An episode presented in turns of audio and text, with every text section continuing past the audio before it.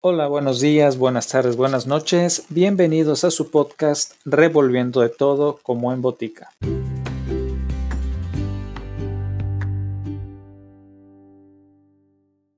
En esta ocasión, acompáñenme en el viaje conociendo los cuentos de hadas de los hermanos Jacob y Wilhelm Grimm, quienes fueron eruditos, filólogos e investigadores culturales, lexicógrafos y escritores alemanes que coleccionaron y publicaron juntos folclore y libros durante el siglo XIX.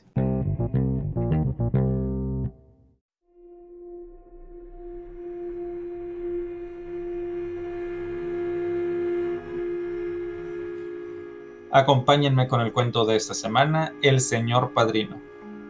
Un hombre pobre tenía tantos hijos que yo no sabía a quién nombrar padrino cuando le nació otro.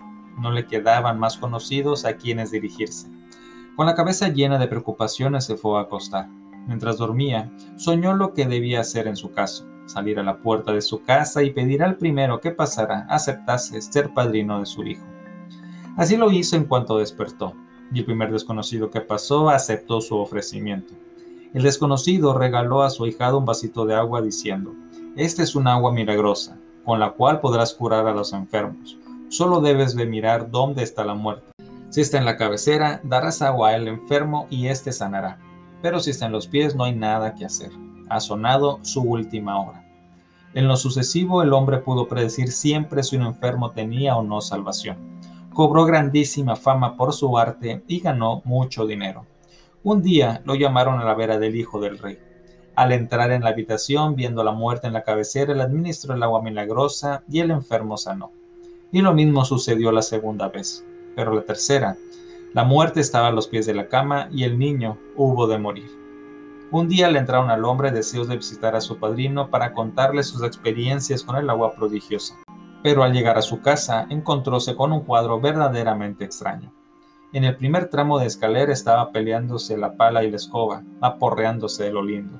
Preguntóles, ¿dónde vive el señor padrino? Y la escoba respondió, un tramo más arriba. Al llegar al segundo rellano, vio en el suelo un gran número de dedos muertos. Preguntóles, ¿dónde vive el señor padrino?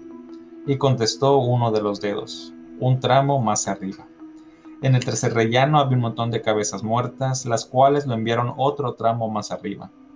En el cuarto piso vi unos pescados friéndose en una sartén puesta sobre un fuego y que le dijeron, un tramo más arriba. Y cuando estuvo en el quinto piso, encontróse ante una habitación cerrada, y al mirar por el ojo de la cerradura descubrió el padrino que llevaba dos largos cuernos. Al abrir la puerta, el padrino se metió precipitadamente en la cama, tapándose cabeza y todo. Díjolo entonces el hombre, Señor padrino, ¿qué cosas más raras hay en vuestra casa? Cuando llegué al primer tramo de la escalera estaban riñendo la pala y la escoba y se cascaban reciamente. Qué simple eres, replicó el padrino. Eran el mozo y la sirvienta que hablaban. Pero en el segundo rellano vi en el suelo muchos dedos muertos. Eres un necio, no eran sino escorzoneras. Pues en el tercero había un montón de calaveras. Imbécil, eran repollos. En el cuarto unos peces se freían en una sartén. Al terminar de decir esto, comparecieron los peces y se pusieron ellos mismos sobre la mesa. Y cuando hube subido al quinto piso, miré por el ojo cerradura y os vi a vos, padrino, con unos cuernos largos. Cuidado, esto no es verdad. El hombre se asustó y echó a correr. ¿Quién sabe lo que el padrino habría hecho con él?